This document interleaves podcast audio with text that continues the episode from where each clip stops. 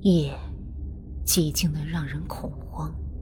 张梅在熄灯之后还兀自望着自己的床顶发呆，她拼命想让自己闭上眼睛睡觉，越是这样，越是难以入睡。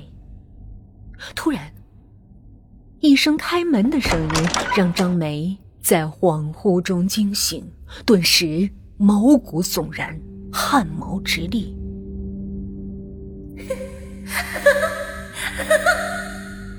刺耳的笑声传入张梅耳朵，她猛地拉过被子捂住自己，将整个脑袋都捂得严严实实，在被子里瑟瑟发抖。突然，她的被子被人一把掀开，身上的凉意猛地蔓延开来，她不得不惶恐的慢慢转过身来。是徐雅。张梅，我我害怕。陪我去上个厕所吧。张梅狠狠的呼出一口气，叹了一声：“哦，你怎么还没睡啊？”他想问他刚才有没有听到那奇怪的笑声，但是想了想，还是不要造成徐雅的恐慌了吧。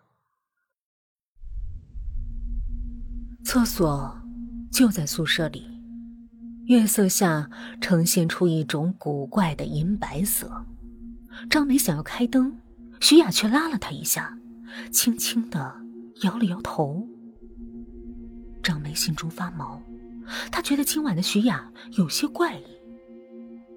上完厕所，走出来的张梅发现徐雅锁上的厕所门微开着，她壮着胆子问道：“徐雅，你你干什么呢？你还好吧？”里面传来流水声，不是冲厕所的声音，而是在水龙头下洗东西的声音。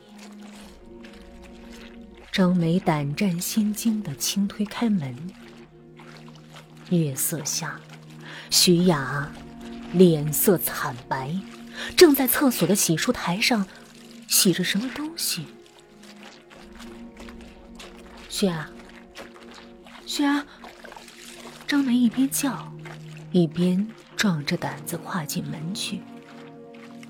月色下，徐雅手里洗着的是鲜红的、还在跳动着的一颗心。水已经完全变成了红色，那颗心仿佛还在扑通扑通的跳着。啊！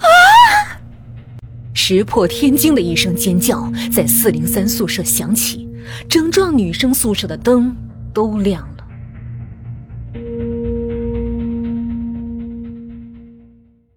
四零三宿舍的另外三个人眼里看到的是张梅眼睛大睁，五官扭曲，惊恐莫名的死在了厕所门口。那样子像是受到了极大的惊吓。厕所的洗漱台上，满是红蜡烛，滴到了台面。公安局的人来了，封锁现场，让校方将四零三宿舍的另外三个人安排到了其他宿舍。学校高度重视这个问题，全面彻查女生宿舍拥有红蜡烛的人。这个恶作剧开得太大了。张梅死的这天正好是愚人节。彻查的结果一无所获，没有人宿舍里藏着红色的蜡烛，事情便不了了之了。徐雅病了。从看到张梅的死相之后，就一直生病中。他的父母便一直把他留在家里静养。这天是周末，陆玉香和罗京约好去看徐雅，同住一个宿舍，也该表示一下关心。徐雅的母亲正在翻徐雅从学校带回来的衣服出来清洗，热情的招呼罗京二人坐下来吃水果，又转身回到洗衣机旁边去了。哎，奇怪！徐雅的母亲突然奇怪道：“明明没有红色的衣服，这水怎么会变成红色？”这浮在水面的又是什么东西啊？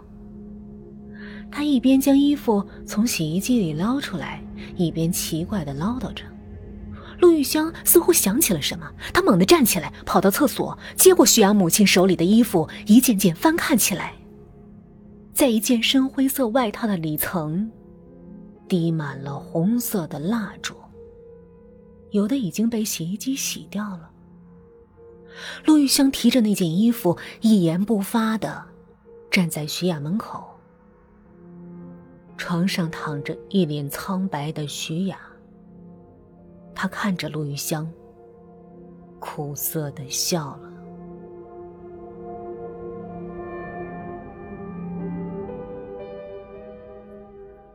张梅会转到离父母远的学校住宿，是因为一个人，一个叫徐暖的女孩。张梅转校之前的同桌。去年的那个愚人节，张梅策划了愚人节的一封情书，交到了徐暖手中。那封情书是以徐暖关系好的一个男生的名义写的，那个男生刚好在愚人节第二天请假了。情书徐暖不小心掉到地上，被班上的同学捡到，交到老师那里去了。上高中的孩子早恋是不被允许的，甚至是被认为是可耻的。尽管那封情书有诸多疑点，但徐暖与那个男孩子关系密切，却早已不是秘密。尽管老师并没有对徐暖说什么重话，生性敏感多疑的徐暖却不堪同学们异样的眼光，跳河自杀了。没有多少人知道，徐暖是徐雅的亲生妹妹。只是父母离异的时候，一个跟了母亲再组了家庭，一个跟了父亲再组了家庭。张梅转校，是因为内疚。尽管那不全是他的错。徐雅早就知道张梅，事实上，他一直在寻找机会。就那么巧，张梅刚好住进了他的宿舍。又是一个愚人节。徐暖的死，在徐雅的心中，便是一个结。小书桌上的笔记本里写满了他对张梅深深的恨意。事情过后，他把所有的蜡烛燃尽，滴在了自己的灰色外套上。那晚跟张梅一起上厕所的，的确是他。至于那流血的心，不过是一个小小的猪心。不过那是蜡烛，并非血。后来那猪心被他扔进了厕所。冲走了，这是他给张梅愚人节的玩笑，一个致命的玩笑。